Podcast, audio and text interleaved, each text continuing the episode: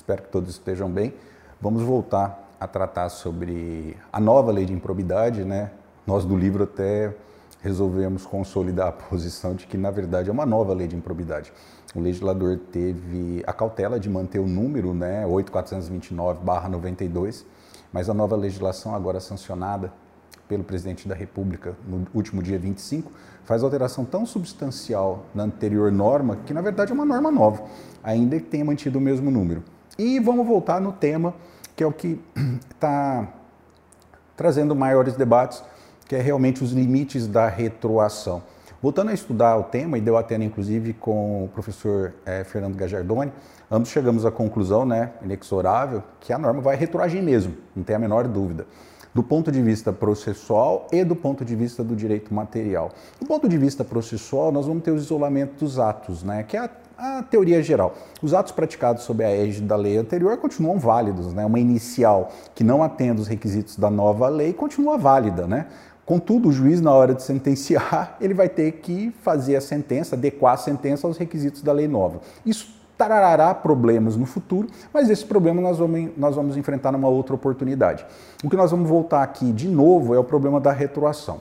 O problema está sendo realmente nas normas de direito material. Me parece que há uma, um consenso entre os autores né, dos nossos comentários à lei de improbidade que não haverá necessidade de rescisória. O que, que significa isso? Naqueles casos já julgados, com coisa julgada, nós vamos defender a posição de que basta uma simples petição é como se fosse uma é, desconsideração, uma, ah, uma querela nulitatis, né?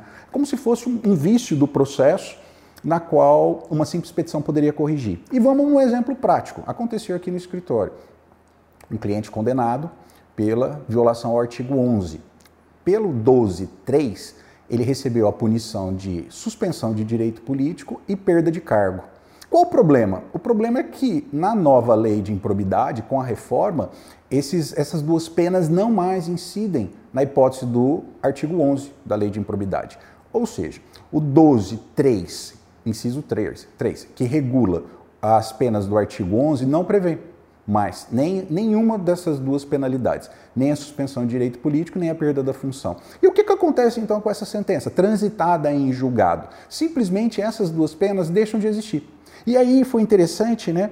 que encontrando um precedente do Supremo, na qual o tema foi analisado do ponto de vista é, do direito penal, mas que é perfeitamente aplicado na espécie, eu gostei muito de uma colocação do ministro Fux, né? E aí o precedente é o RE 600-817.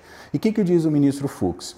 Que o princípio da isonomia impede que dois sujeitos sejam apenados de forma distinta apenas em razão do tempo em que o fato foi praticado porquanto a valoração das condutas deve ser idêntica antes e depois da promulgação da lei, exceto no caso em que a legislação superveniente seja mais gravosa. A lei, expressão da democracia e garante das liberdades individuais, não pode ter a sua incidência manietada quando se trata de favorecer os direitos fundamentais, sendo esse o caso da novatio legis in melius. Em, em português, claro, o que, que significa? Uma pessoa que pratica um ato em 2020 não pode não pode ser punida de maneira diferente de uma pessoa que pratica exatamente o mesmo ato em 2021. Esse é um fundamento mais claro, mais preciso, para poder defender a total retroação das disposições da nova lei de improbidade. Onde há o mesmo direito, onde há o mesmo direito, né, tem que ter o mesmo fato e a recíproca é verdadeira.